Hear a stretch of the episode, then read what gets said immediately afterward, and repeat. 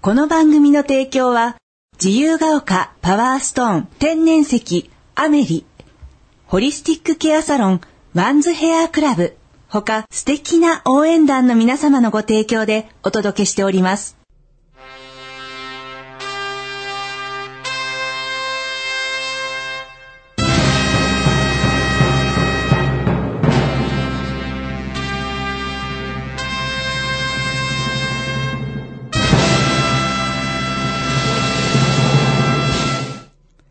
ただいまより、夜のツタンカーメン、発射いたします。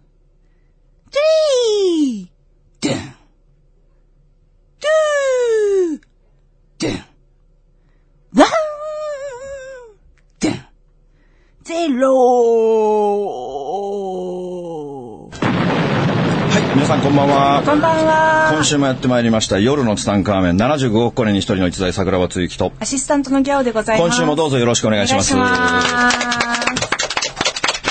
はい、今週はですね、キャラが濃いそうですね。オーディエンスの方がですね、オーディエンスがね、素前敵すぎて。代未聞ですね。そうですね。このキャラの濃さ大丈夫でしょうか濃さあとあの、お洋服も華やかでね。すごいですね。お花が咲いたりですねもう赤、青、黄色、信号トリオですね。すごいですね。すごいことになって宇ます宙けれ人どもも来て。ますしね。はい、今日はね、、はいいい感じでちょっと波動が高いですね。そうですね。はい、というわけで今週も行きたいと思いますけども、はい。お寺参りの話やたら盛り上がりまそうしですて、ねまあ三部作終わりまして、引き伸ばいして引き伸ばしてやっと。や引き伸ばしてないですよ。あれはカットしてカットしてカットしてああなったんですよ。あ間も違えったとね長く行きたかったですけそうどですも、ね。まあでも途中忘れてたじゃい。ないですか。いや反響がすごかったですねう。ん、すごかった。びっくりするぐらいの反響があって本当にびっくりしましたけれど森も。健さんも聞いてくれてましたかね。 森健さんはね、もう本当に喜ん喜だよんでたよかっ。たもう本当にもう、ていうかこの夜のツタンカーメン、はいもう森健さんの出現率が半端ないね。だって森健さんの方が私たちより、本何喋ったか知当っにてます森健さんはね、はぐれメタルより出てるよ。あ、グレメタルはあんま出ないんじゃないですか。だからはぐれメタルよりも森健さんの出現の方が大きいよっていうことを言ってるわけですよ。さあ今週も行くよ。はい、行きましょう。まあ今週何の話しようかなと思ったんだけれども、はい僕ね、この間ね、またやられちゃったんだよね。何をあの、ギャオの家のいる5000人の四種の神器の方たちにまたやられたんだよ。遊びっちゃいました あの、この間ほら、ギャオの家に泊まりに行った時にさ、来てないし。あ、来てないね。あ、ダメだやめてください。そうだ、思い出した。これ、サンカーメンはこのギ、ャグ小いらない学生リスナーが多いかそうですよら、そういう話はダメなんだ。もうね、2歳から聞いてるらしいですよす。ごい英才教育2歳から80歳まで、もう本当に幅広く聞かれてるらしいですから、夜のツタンカーメンっていうタイトルを、もう昼にしなきゃダメだね。だってもうそう反対にいう入ってくださいよ夜の話をしちゃいけないんだよ。早く早く今日も時間がなくなっちゃうあ時間がないんだね。 まあついにやられちゃったと。まあ久々3年ぶりですよ。3年ぶりにはい憑依されたっていうのを体験させていただいたんですよ。えー、あの恐ろしいゴーストバスターズから3年ゴーストバスターズ。でもゴーストバスターズは、はいまだこのツタンカーメンで喋ってないらしいので、あれ喋ってないんですよ。あ喋ってないんですかいや、実は喋ったんですけれどもま、た放送されたこの話は、やばすぎるやばすぎると言って、んもうやば杉尾師匠からストップがかかったっていう伝説の話ですあよなる。ほどなるほど怖いなでのすでよねね、あ、そう、やば杉尾って言えばね、この間これどうでもいい話なんだけど、 鹿児島で塾をやってますよ。うんこ塾をやっててはいはいね、はい塾はいをやらさせていただいてる中では、いそのうんこ塾の人のはい女性の方のうんはい、あのー、スピーチがもう本当に僕、ツボにはまって、その後講演できなかったっていう話があるんだけどね面。白い方がいらっしゃるまあヘビ、ヘビユーザーの方ですよ、夜の参加あーありがとうございます夜の参加もヘビーユーザーの方で、やっぱり僕変な言葉をよく言いますよ。うん、例えば天子森尾とか言うじゃないですあか。ーちょっとセンスが微妙でもうセンスのかけら もないん天子森尾。もうこのね、ツタンカーメン聞きすぎて、んこの天子森尾が日常生活の中に入り込んできてしまって、会社でも家でもついつい天子森尾って言っちゃうんだって。やばいこのだいぶ来てるよ。女性の方女性の方で。すごいですねなんかね、看護婦かなんからしいんだよ。はい看護婦かなんからしいんだけども、はい例えばほら、その患者さんにさ、はいなんか薬とか、 もうだ出す時とかさ、はい ごめんなさいね、本当にこんな天候盛りようなんですよ、とか言う。医療現場で。これもう、これだいぶ来てるでしょだいぶ来てますね。っていう話を、なんかこのスピーチでしてくれて、もう僕、ツボに入ってしまってね。えー、その後恋ができなかったという、嬉しいですねだからこの天候森を、まあ、何でもほら僕の場合「王」をつけて人の名前にしてしまうのそでうですねまあ、それは皆さん気をつけていただかないと、はい普段使ってしまうと、はい皆さんかなりドン引きしますのでねそうですねはい、で本題に行くよ、はいで3 年前にねあの僕の周りにはたくさんの霊能者がいる中で、はいそのうちのね一人の和歌山の霊能者の話なんだけども、はいこの方と、まあ、あの、結構仲良くさせていただいてた時期があってね。はいあの、僕はとある時期に、Facebook に、はい車の修理工をやってらっしゃる家の、はい。お家を Facebook に上げたんですよ。はい。そしたら、家の前にね、はいあの、なんて言うんですかね、神社の祠。ほこら。うん。祠みたいなのがあって、はいすごい、こんなの普通の家に置かないでしょ、みたいな感じで、それを写真撮って Facebook 上げてたんですよ。うんそしたら、すぐ宇宙人から電話かかってきて、うん。坂本さん、あの家はどういう方なんですかっていうわけですよ。へえ、うん。で、いや、これこれこういう人で、その車の修理工をやっていて、えーまあ結構日本でも有名な方なんですよって言いましたら、その方、おそらく相当体調悪いわよっていうわけ。え、どこがどのように悪いんですかこの方ね、もうこの、あの写真を見た瞬間に、はい私ね、胸が痛くて、なんか張り裂けそうになったって言うんですよ。で、おそらく腰も相当来てるはずだよっていうわけ。え、マジっすかって言って、ちょっと電話して確認しますって言ってすぐ電話したんですよ。で、電話して、社長すいません、つかぬことをお伺いしますけども、社長胸が痛いですかって言ったら、いや、痛くないですって。ああ、そうですか、よかったです。腰痛いですかって。あ、腰はね、すごく悪いんだよねって言うんだよね。あ、そうなんですか。え、なんでどうしたのどうしたのって言われて、あんまり言うとほら、び、なんかほら、驚かしてしまうでしょあ、そうですね。まあ、いらない心配だそうかそう、らね。いらない情報なのそでれは、いやいや、社長大丈夫です、大丈夫です。何の心配もありませんと言って電話切ったわ けですよ。これね、 これ電話切るけどもさ、かかってきた方嫌だよね。嫌だこれい らない。い。嫌だ。すごいいらない情報。嫌だだけど、この情報が、その社長の命を救うんだよ。ええ、そのなんかそう、なんでもないって言ってるけどさ、みたいな電話ですか。その会社っていうのは、はい。とある高級会社の、もうこの車種しか工事しないっていう、名前言うとまずいから言わないけども、はいだからとあるメーカーのだから会社ですよクラシックカーとかそういうのもうだから超高級車です高級車でもうみんなもう何千万クラスの車しか修理しないっていう修理工なんですよ、あ日本に1軒しかないんですよ皆さんだからみんなそこに持ってくるんオーナーでさんすが持っよてきてっていう。で、うん。直した車はうん社長さんが自らうん。本当に治ったかどうかほら工事する人はたくさんいるけども、はいはいやっぱり最後のテスト走行ははい自分がしないと気が済まないから、うん。その僕が電話切った後うん。テスト走行をしたんだってああのオーダーがあって修理が終わったやつそうそう修理が終わりましたって言われたので、はいだからその社長がその車を、うんお運転して運転して試運転した時に、はい運転してた時にね急に僕のことを思い出したの。うんでそういえば胸が痛いって言われたよなと思って、うんすごく嫌な予感がしたんだって、うん嫌な予感がしたから、その左カーブあ右カーブですね、右折はい車でこうそこね結構山の中にあるので、結構山の中の峠をね飛ばすんでまあその車飛ばす車だから、うんうんうん結構飛ばした時にはいこう右に急カーブがあった時に、いつもだったら社長はそこをもうほらドリフトみたいな感じでね、んあのーもうサーキットの狼みたいなね あダメだこのネタこのネタ昭和ネタだうん私わかんないわかんないでしょ。サーキットの狼っていうね、漫画があったんだけども、そのサーキットの狼みた いに、本当だとドリフトしてさ、もう、ぐわーっとこうやって行くわけですよ。ドリフトしながだらと。イニシャル D とかあ今さら、今、今の若い子だったら、小学生のために言うと、マリオカートだよ。あんまりよかったマリオカートのようにドリフトしながら、だけども、その社長、そのカーブの前に、嫌な予感がしたもんだから、すごい減速したんだって。あうんうんいつもならいつもだったら、もう全開に、もう100キロぐらいで突っ込んでいくところを、ちょっと嫌な予感がしたから、すごいブレーキを踏んで、落として緩やかに右のカーブを曲がったんだって。そうしたら、左のタイヤの、後ろのタイヤ、左の後ろのタイヤが、外れたんだって。やばいじゃないですか外れて、ガードレールに激突しそうになったんだって。えー怖いだからその電話が、社長からすぐに電話かかってきて、うん。桜庭さんに命救われたって言って。もし、桜庭さんがさっきあの変な電話してこなかったら、俺100キロ以上で、うん。いつも通り、ね。カーブ突っ込んでたから、うん。俺多分死んでたって。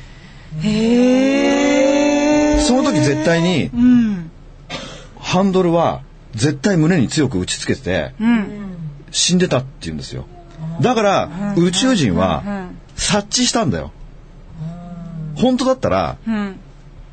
その社長さんは、んガードレールに突っ込んでいって、胸をハンドルで強打して、うん亡くなってるその胸の痛みが、若い山の宇宙人が察知したわけだよ。すごい。桜庭さんありがとうって言われて、でも桜庭さんなんでそんなこと分かったのって言われた時に、確かにい。やもうこれ言わなきゃダメだなと思って、いや実はね、和歌山の宇宙人が、うん。ちょっと社長のことすごい心配をしてて、社長の体調のことすごく心配してて、それあの、映ってたあの、祠みたいなのあるじゃないですかって。うん。うん。あれ、うん。良くないから、うん外した方がいいですよって言ってたんですよってうん。言ったら、んいや、実は、最近、はい。災難が続いてるんだっていうわけですよ。で、ぜひ、その和歌山の方に、うん。ここに来てお祓いしていただくことはできませんかって言われるわけですよ。結構やばいってこと結構ヘビーですよ。うんその時に、わかりました。ちょっと宇宙人電話して切りますって言って、宇宙人電話した。うん電話したら、すあの、わかりました。じゃあ、私が行きますって言って、うん。和歌山から宇宙人わざわざね、飛んできたわけですよ。うん。うん。あ、飛んできたっつっても飛行機だよ。別にスーパーマンみたいにその場で飛んできたわけじゃないんで。うん。確かに。うん 確かに、あうの、んみ皆さんはそ勘違ういそうそうしちゃうかもしれないけど、ね。ほら、小学生、これから俺小学生のために喋るからさ。あ、そうそうそう。そうそうそう。で、来た時にね、もうその家の前に来た時に、んその宇宙人がその祠見た時に、んあ、あの祠からだって言ったんだよ。えだから要するに中に何も入ってないってことですよ。本当は何かで、が近い、祀ってあ本る当に見えただけですよ。まだん10メートルぐらい先に祠があるのにもかかわらず、見えた瞬間にその宇宙人が、ああ、あその祠は何も入ってないやって言ったわけですよ。へえ。で、そこで社長さんが登場した時に、あ、どうも、はじめまして、こんにちは、なんて言った時に、あの祠って中何も入ってないですよねって言ったら、そうなんです、あそこ何も入ってないんですって。何その会話。で、ちょっとね、これ、絵に描かないと難しいんだけども、はい。まあ、普通の工場っていうか、まあ、家があります。はいで、昔の、そこ結構田舎なので、うんこう、左右両方に家があって、真ん中に通路がある、みたいなうんとこなんですようんうんうん。で、その、社長の家が右にあって、はい。もちろん左に、左側というか、まあだから問い面ですかね。という面。道路を挟んで問い面。はいはいまあ道路じゃないんだけどもね。まあ社長の敷地なんだけど敷地内で、そこの、その社長の家の問い面にある家っていうのはもう廃墟なんですよ。あー誰も住んでないんですよ。外から見たらわかんないよ。外から見たらわかんないけども、その時に宇宙人が開口一番言うわけですよ。うん。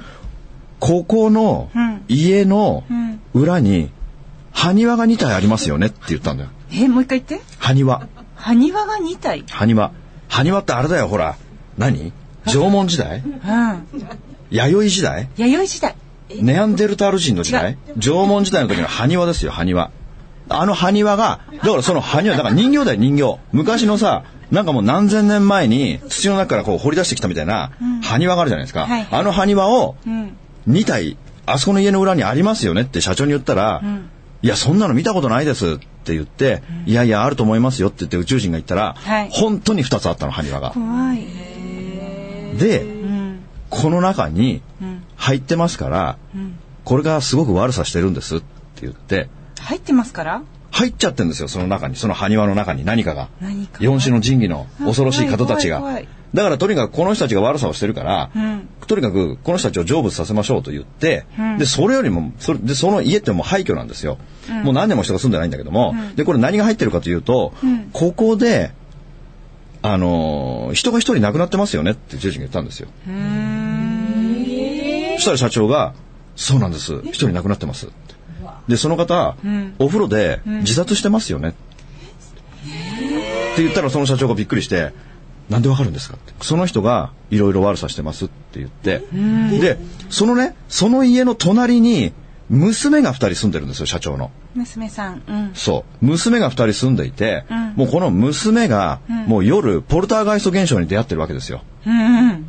だからもう一人はもう完全にうつ状態になっちゃってるんですよ。怖いですもんね。そう。で、もうとにかく、もう全部、この人がやってるから、うんもうこの人に何とかしなきゃいけないから、ちょっともうこの人にお帰りいただきますねって言って、なんか宇宙人が、その、なんか白木みたいなやつで道路に絵を描いてね、うんで、もう前の日から米と水と酒を用意してるわけですよ。あ、グッズそう、グッズはあグもッズう、っていう言い方よくないや。なんていうの三種の神器がもう用意してあってね。あのね。それをもとに、なんか宇宙人が持ってきた、なんかこう、神主さんがお祓いするような、こう、白い三角形の、なんか振るじゃない。はい木の枝はいに白い、なんか、紙がついてて、それをうんうん神主が振ったりするじゃない。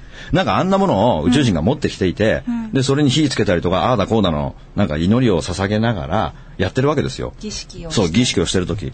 で、その時に、んあのー僕らは、なんか宇宙人がは、あの、チョークみたいな線をコンクリートに引いてね、うんこっちからこっち絶対入ってこないでくださいって言われて、うんで、ああ、はい、わかりましたって言って、うんで、それをやる前に、んとにかく、お腹空いてるとん、入ってきやすいから、まずご飯食べましょうっつってご飯食べたの。大事なことなんです大事なことらしいんだよ。お腹空いてるとね、入ってきやすいんだって。へえ。だからなんかお腹いっぱい食べて、で、儀式に臨んだんですよ。で、儀式に臨んだ時に、まあ儀式終わりました、言うでしょ。儀式終わりました、つって、ああ、よかったよかった、と思って、そのなんか燃やしたカスとかいっぱいあるからさ、俺掃除してあげようと思ってさ、俺、そのチョークをまたいだ時に、宇宙人がさ、あって言ったの。結構地味なあですね。そう。で、俺が、えって言ったら、まだ終わってないって言われた。だから終わってないのに、だから終わんないまたいちゃっとたの、そのチョークで線を引いたとこまたいちゃいけないんですよ。またいちゃいけないのに、いや宇宙人がもうてっきり終わったと思って僕は勘違いして、一歩またいちゃったら宇宙人が、あっていうわけですよ。で、えで、僕大丈夫ですかって言ったら、宇宙人が、うーんって言って黙ったわけ。まあ、それはそれそれで別にいいんですよ。終わったんですよ。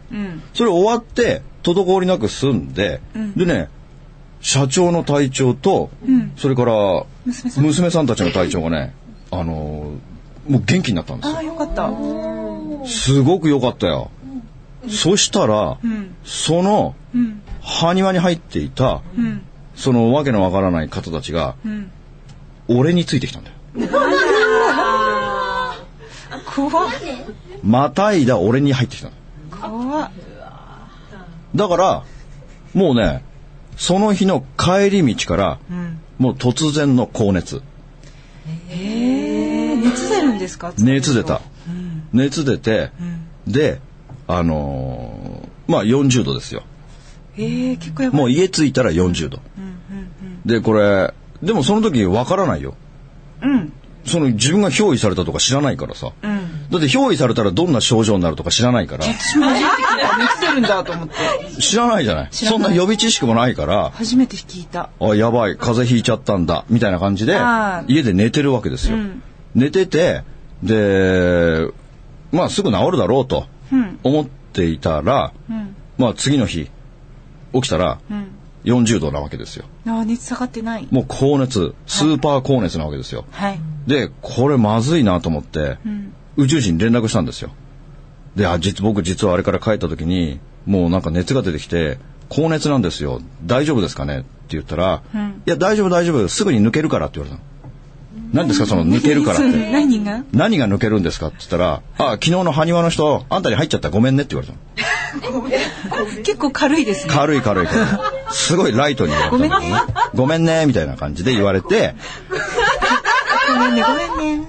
で、抜いてくださいよって言ったけ確かに、ども、お願いしたい。いや、大丈夫、大丈夫、すぐに抜けるからって言って、もう、あの、お風呂にでも入んなとか言われてさ、うん。だからしょうがないからさ、40度の中、高熱の中、お風呂に入って、んで、汗をかくわけですよ。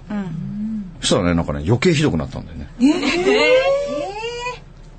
もうね、よもうよ41度近かったですよ。でね、こんなのがね、3日続いたんだよ。えー、憔悴しちゃうじゃないですか。ああ、だからね、寝れないんだよね、もう苦しくて。で、もう3日目になった時にね、ちょっとね、死を覚悟しだすんだよ。あのね、高熱って続くとね、ほんと死を覚悟するよ。やばいうん。で、僕、病院嫌いだから、うん。絶対行かないの、病院。で、だけども、3日目になった時、夜中の3時に、急にうなされて、もう急にね、髭剃りたくなったの。ひげが剃りたくなったの急に夜中の3時だよ。変わってますね夜中の3時に急に髭剃りたくなって、で、立てないから、はって洗面台に行くんですよ。はって洗面台に行って、こう、捕まりながら、なんとかこう鏡を見れる位置までこう、立ち上がるわけですよ。で、まあいつものように、もうほらもう3日間髭剃ってないからさ、結構髭が武将髭になってるでしょ。はいで、石鹸をつけて、いつものように5枚刃のカミソリを手にした。で、普通に剃るでしょ、普通に、そのね、今でもはっきり覚えてるんだけど、カミソリを手に持った瞬間に、普通ほら、カミソリってほら T 字になってるカミソリだからさ、はいはいあのー、なんていうの皮膚に対してこう垂直っていうか、なんていうのかね、あれ。うんこう、あのー反れるようにやっていくでしょフィットしてやるのねそれをね、んカミソリを持った瞬間に、何者かに操られて、その T 字のカミソリを縦にさせられたんだよ。縦縦。縦にさせられて、だから本当これポルターガイストだよ。縦にさせられて、口の下につけられて、そのまま下にズリッとやられたんだよ。だか痛い痛い痛い痛い痛い痛い痛い痛い痛いら5枚刃だから、この口の下のところが、もう大流血ですよ。避けちゃったの避もちろん。けちゃったのうん。だからこの瞬間に絶対に殺されると思ったの。いやー怖いもう絶対に殺されると思って、で、あの、次の日、もうこれはやばいと思って、病院に行く覚悟を決めて、朝起きた時に病院に行ったんですよ。で、なんでかっていうと、僕次の日公演があったんですよ。あ行かなきゃいけないとこ絶ろが対に行かない。あっだたんですねって講演会ね、風邪ひきましたなんて休めないから、あ休まないですよねうん、絶対休まないから、だからとにかくその抗生物質でも何でも打ってもらって、熱下げなきゃダメだと思ったんですよ。あーもう西洋のでもいいかそなうって言っそてう。で病院行った時にさ、そのもう高熱だからさもうなんかもうもう本当車椅子状態だよもう、立てないから、でもうなんか VIP 扱いでさ、すぐ見てくれて、でその時にさビップっていうかもうや見るからにあれだったんもでしうょうねもう憔悴してるから でビップって ねで、その、そその時にね、んあのー、ちょ、これ、これはやばいですと。はいもうだってもう41度近いから。んで、じゃあもうちょっと、あの、点滴しましょうって言って点滴してくれて、1時間ぐらい点滴してくれて、こうしたらね、熱がね、36度5分になったんですよ。